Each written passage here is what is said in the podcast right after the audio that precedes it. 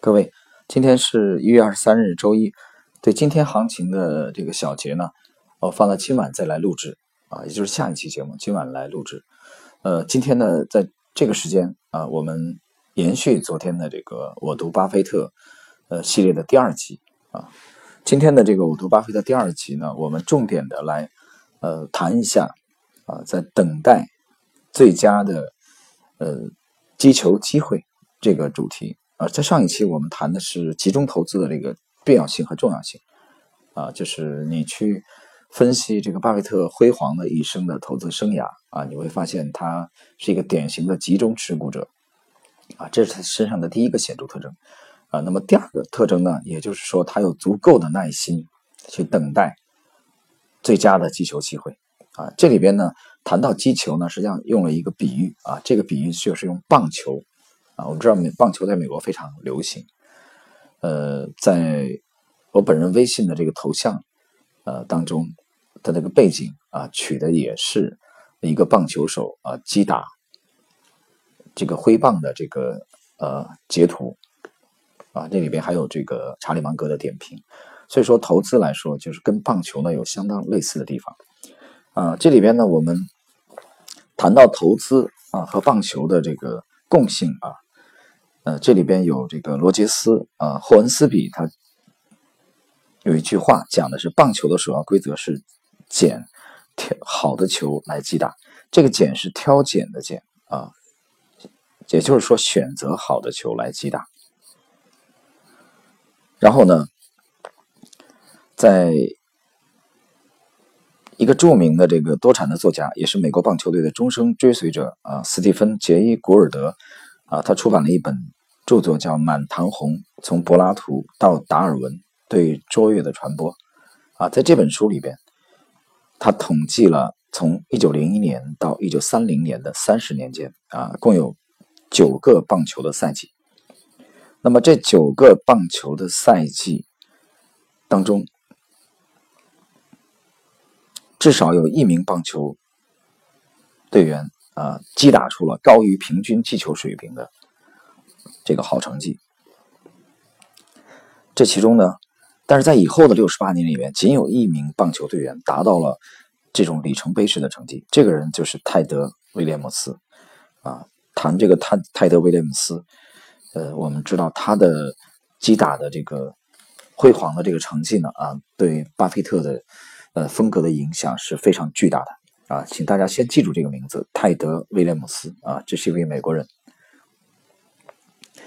呃，然后呢，我们再把话题谈到美国一个著名的财经类的作家啊，叫彼得·伯恩斯坦啊，他是《证券投资管理杂志》的主编和创始人，也是两部非常优秀的金融著作的作者啊。这两部著作分别是《与天为敌》啊，天是这个天空的天，敌人的敌，《与天为敌》和《资本观念》啊，现代华尔街未必是这样起家的。这两部著作啊，都是由他撰写的。那么，伯恩斯坦曾经讲过，证券券商的业绩数据表明，他们的业绩格局与棒球中所发生的击打好球的格局惊人的相似。啊，我想熟悉本节目风格的人啊，熟悉 Lexi 体系呃构筑漫长的这个摸索提炼过程的听友们，对“惊人的相似”这五个字应该不会觉得陌生。整个 Legacy 体系构建的过程里边啊，包括对人性的研究里边，我反复强调过，呃，相似度就是精神的相似，反复的强调过，呃，去找共性，提炼共性。啊，这里边伯恩斯坦再一次强调了棒球击打好球和呃投资这个行当当中的呃重要的这种悟性。那么伯恩斯坦进一步分析到，专业的券商中取得高于平均业绩的人越来越少。这是投资管理人员不断提高其教育和知识水平的结果。随着越来越多的投资者改进其投资技巧，那么几位超级投资明星打破业绩记录的几率也随之降低。啊，这是一个非常有趣的类比。我们对此进行持续的跟踪啊，可以得出结论：像沃伦·巴菲特这样重量级的击球手啊，这里边是做了一个比喻，把巴菲特先生比喻为了棒球击球手。啊，这样的杰出的击球手将逐步的被有效市场中的信息灵通、头脑聪慧的其他投资者所取代。啊，有效市场的这个假说呢，在美国一度曾经非常流行啊，其中的代表，比如说这个，呃，尤金·法玛啊，他们曾经获得了这个诺贝尔经济学奖的啊，还有其他的一些这个呃重要的学者，他们认为，也就是说，当前的股价已经包含呃充分被消化掉了这个基本面所拥有的这些因素，也就是说，当前的股价就是合理的，也就是你看到的这种股价。啊，他他们不认为说这个市场当中会产生啊杰出的笑傲统计的明显的超越平均收益收益水平的啊这种可能性，所以他们认为这个是股价时时刻刻啊反映的就是基本面的所有消息，那就说你不用再那个什么了啊，你不用再主动投资了啊，什么集中投资啊，你不是扯吗？你干脆就指数化得了啊，已经完全被包容消化掉了。但是他们很难解释，像查理芒格啊，像早年的比尔米勒啊，像早年的我们提到华尔街金童的这个杰瑞蔡，就是蔡志勇先生，像彼得林奇啊，像这个杰克·卓法斯，像威廉·奥尼尔啊，像比如说华尔街的这个大师呃詹姆斯·基恩啊，像华尔街的这个理查德·维科夫啊，包括杰西·利欧莫。啊，他们包括这个杰拉德勒布，他们很难解释。你包括也很难解释，呃，乔治索罗斯和呃罗杰斯。好了，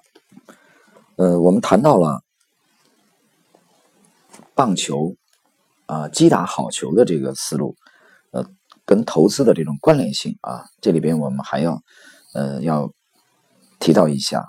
呃，巴菲特先生的观点。那么，巴菲特呢？他本人曾经讲过，他说：“我承认，我投资的企业一般都占我净资产的百分之十，少于这个数量，我就不愿意买了。”啊，也就是说，如果我不愿意投入这么多，那说明购买这个股票的想法啊也不怎么样。这句话什么意思？就是说，我没有信心去投入我净资产的百分之十。比如说，我净资产一千万啊，一千万美金，那么。我都不愿意拿其中的百分之十去购买这个股票，那么说明我对这个个股还不够了解，或者说这个，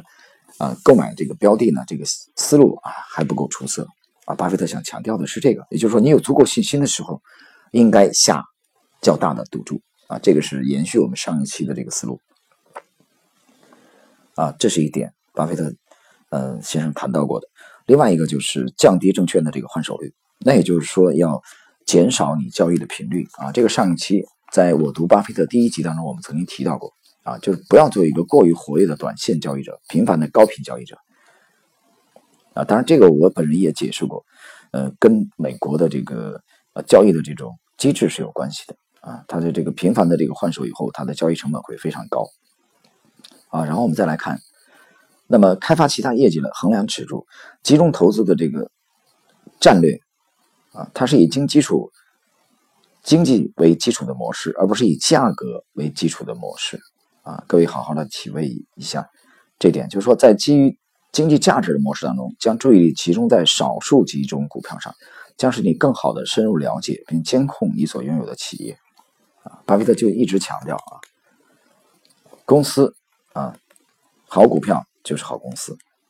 啊，他强调这个，但对这个呢，我本人就有有一定的保留意见。我认为，呃，好公司未必是好股票。在在某一个时间阶段啊节点而言，啊，在某一个时间节点而言，好公司未必是好股票，好股票也未必是好公司，啊，这一点在中国股市尤其的突出。我们经常的看到，啊，比如说在熊市当中，一九九八年的雄气弥漫，二零零二年的雄气弥漫，啊，二零一零年，比如说二零一二年，啊，中国 A 股的这个熊市弥漫的这个氛围当中，啊，有多少上市公司并没有取得辉煌业绩的时候，它的股价已经一飞冲天了。啊，比如说六零零六三六，啊，比如说，呃，当时的这个六零零四六六，啊，比如说，呃，当时的，呃，重组类的一些股票，比如说 ST 康达尔，啊，在九八年这个熊市弥漫当中跌创新高，比如说在一九九九年到两千年的这个中国第一 A 股，啊，第一只百元的股票易安科技，啊，当然现在又改名了，叫神州高铁，啊，零零零零零八。当时庄家呢控盘的主力把它做高，股价做高炒高到一百二十六块，啊才见顶。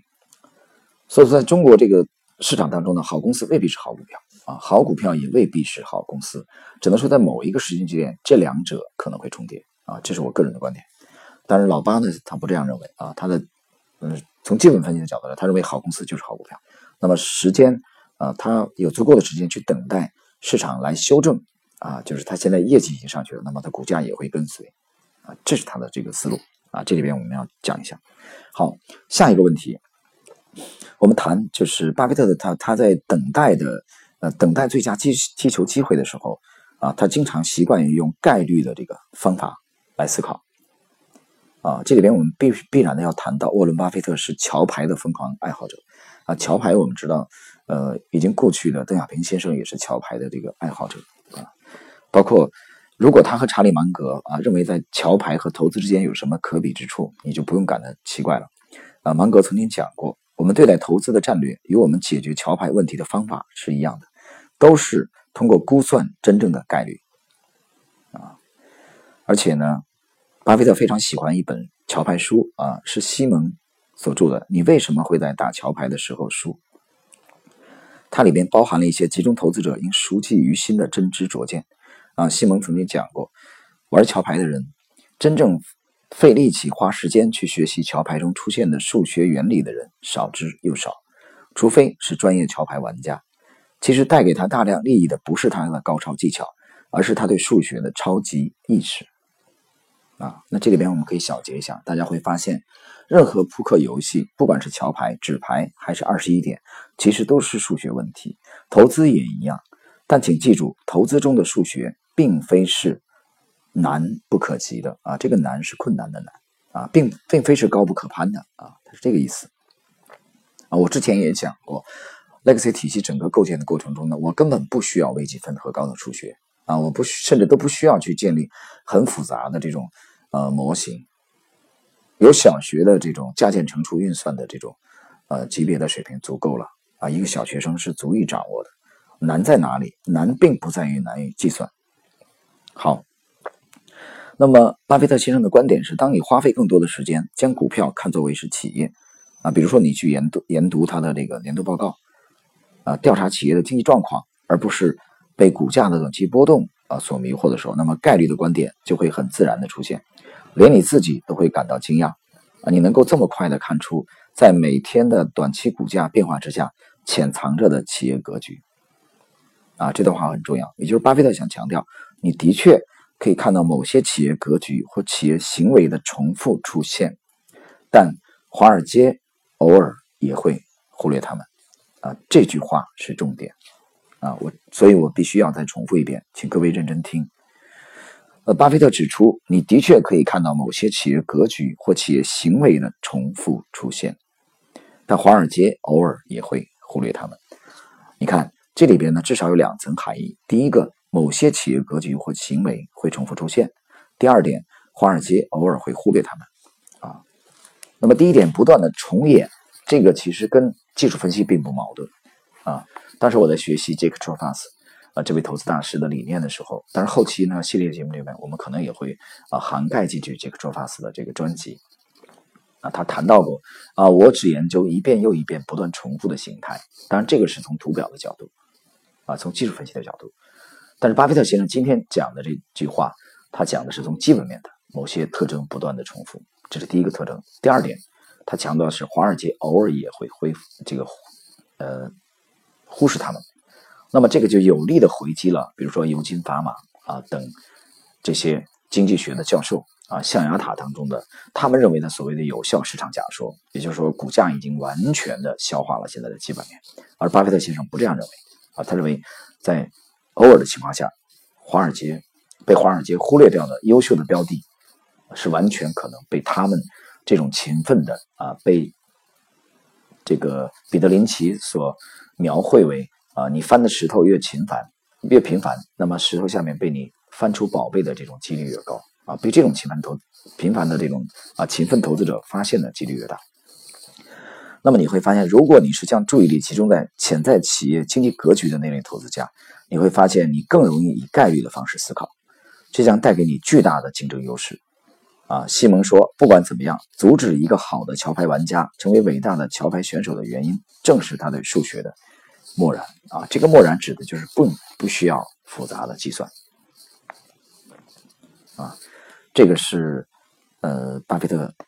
强调的。那么，巴菲特也提到，我说股市经常是高效率的。你注意啊，他用的是经常，他没有说过永远。你注意，他们从来没有说过股市永远是高效率的，那就是股市总是存在着啊被低估的这些标的和品种，被错误定价的这些标的。那么这些就是勤奋交易者的最好的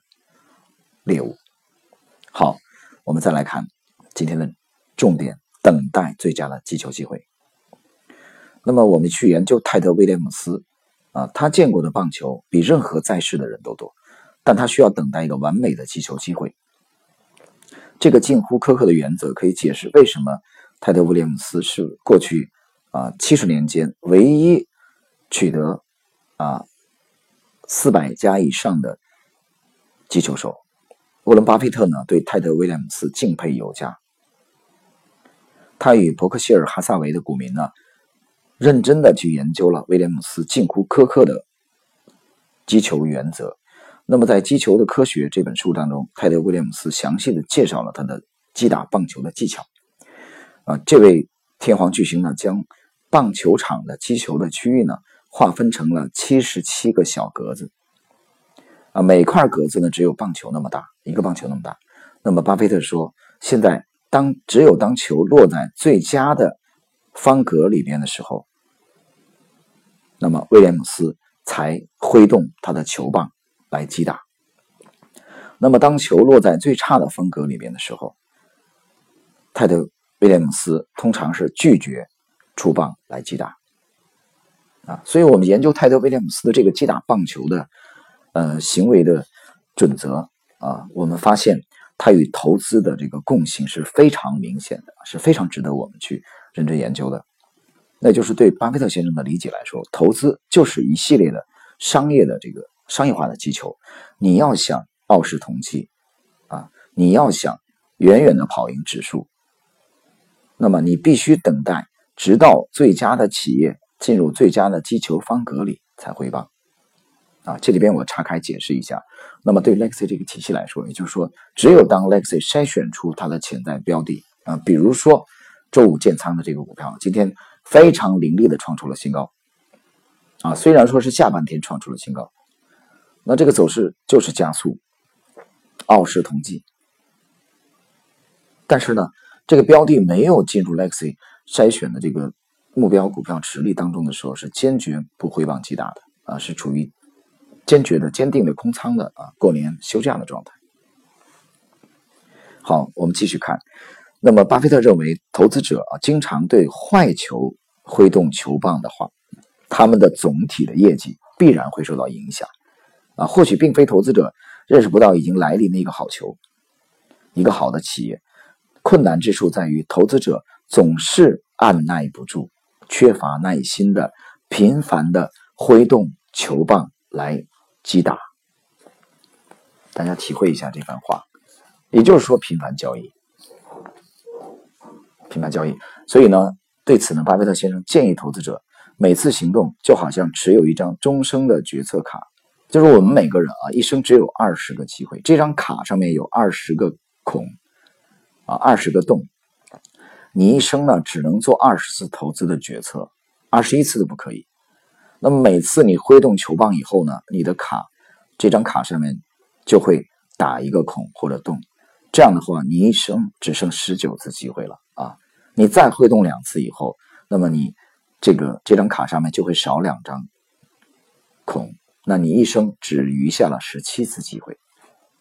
啊，这将迫使你寻找最好的投资机会的时候才挥动球棒。巴菲特他是只是，呃，做了一个比方，打了一个比方，就是说没有人逼着你非要去买买进，啊，持有股票，非要进场，啊，这让我想起了当初他为了去，呃，建仓可口可乐，他等待了漫长的五到六年以上的时间，等到了那个合适的位置，去切入了可口可乐。那么随后就是可口可乐壮观的走势了，这就是等待最佳的时机。所以这他从棒球泰德威廉姆斯这位天皇巨星击打的原则当中获得了极大的启发。那么谈到这里的时候，各位想一想，你身边的平凡的高频的交易者当中有多少啊是投资收益非常理想的专业水准的人士？我们相信啊是非常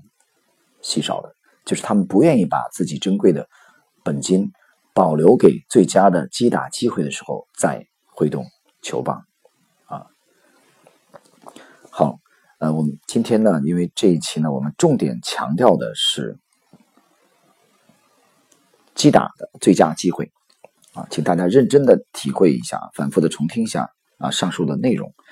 啊，那么最后呢，我们简单的也来提一下啊，为什么在业界啊，包括华尔街啊，包括。啊，国内的一些公募和私募，他们比较忽视集中投资，啊，大家会惊奇的发现，一个以仿效成功而著称的行业——金融行业，到目前为止，啊，绝大多数的呃基金机构还是对集中投资嗤之不理，尽管集中投资的实施者已经取得了不同凡响的结果。那么，查理芒格提出来，假如我们是对的，为什么这么多有名望的机构都做错了呢？啊，这里边呢，我们可以看一下这个托马斯·库恩的观点啊。多年以来，学术界人士一直企图将巴菲特作为呃小概率事件来对待，也就是统计学称之为五个西格玛的事件啊。在他们看来，巴菲特是如此的不寻常，他的成功是如此的罕见，以至于谁要仿效他的成功，只能靠运气。那比如说，经济学家经常使用的时候用大猩猩类比法，啊，你把足够多的大猩猩放在一间房间里，从统计学来说，讲其中一只一定会发生巴菲特现象，啊，那么就算是如此，你如何解释约翰梅纳德凯恩斯？如何解释呃菲尔费歇？如何解释查理芒格？啊，罗辛普森以及比尔罗纳？啊，包括我们刚才提到的这个呃比尔米勒？啊，包括威廉奥尼尔等等等等。投资大师取得的异乎寻常的标炳的战绩呢？啊，所以这个是啊比较牵强的。好了，那么我们再来看一下，嗯，今天啊这一集当中我们涉及到的最后的一个问题啊，在谈到了呃耐心等待最佳挥棒机会的呃时候，我们在最后一节呃必须要强调的是。呃，巴菲特一直所提倡的，包括查理芒格所提倡的，向最优秀的人学习。啊，这里边呢，我们以芒格、查理芒格为例啊，他是巴菲特非常出色的搭档，呃，和伯克希尔哈撒韦的副总裁。芒格曾经提到过，相信一定要掌握别人悟出道理中最精彩的部分。啊，我不相信仅仅依靠自己坐下来就梦想出一切观点，没有人是那么聪明的。对此呢，巴菲特表示赞同。巴菲特说：“我学习是靠自己读书，所以我不认为自己有什么独特的观点。当然，我谈到阅读格雷厄姆书籍当中的体会，我也读菲尔费歇的文章，所以从阅读中我得出了许多自己的看法。啊，据巴菲特自己讲，你可以从别人身上学到许多东西。事实上，如果你基本上从别人那里学习知识，你无需要有太多自己的新颖的观点。”你只需要应用你学到的最好的知识就可以了。那么获取知识呢，是人生的旅途。沃伦·巴菲特和查理·芒格从他们的先行者身上获取了大量的智慧，然后按他们的理解啊，将他们镶嵌成型啊，嵌入到了他们的网状模式的这个思考结构里面。这一点在上一集啊，我读巴菲特第一集当中有论述，大家可以去呃细心听一下，并。以此呢，敞开心扉，以鲜活的思想和冲劲，啊，分享给冲全身心学习的人。那么对此，查理芒格进一步的解释道：“有些人顽固的拒绝学习，这真是令人匪夷所思的事情。”巴菲特补充道：“更令人感到惊讶的是，当学习对他们自身大有好处的情况下，他们仍然拒绝。”然后，巴菲特用若有所思的语气总结说：“对思考或改变。”总是存在着巨大的抵抗力，啊，这是许多人的通病。那么最终呢，我们可以引用呃著名的英国哲学家罗素的一句话：啊来结束今天的这一集节目啊。罗素这句话是这么讲啊，就是多数人宁愿死，也不愿意开动脑筋。那么后来啊，他们的确是是这样死的。好了，呃，今天的我读巴菲特的第二集啊，我们的内容啊就到这里。呃，大家可以呃反复的收听啊，去体会结合第一集的内容。呃，我刚才也已经讲了，对本周一今天一月二十三日的盘面的最新的变化啊，在今晚的节目里边会进行更新啊，请大家啊注意去收听啊总的第一百一十一集啊一百一十二集。啊，就是在往稍后几个小时以后，我们进行节目的更新。谢谢各位，我们在下期节目再聊。呃，那么对这个系列啊相关节目有什么相关的建议，大家可以通过微信呢啊与我互动。今天这一期我读巴菲特第二集就到这里，谢谢各位，再见。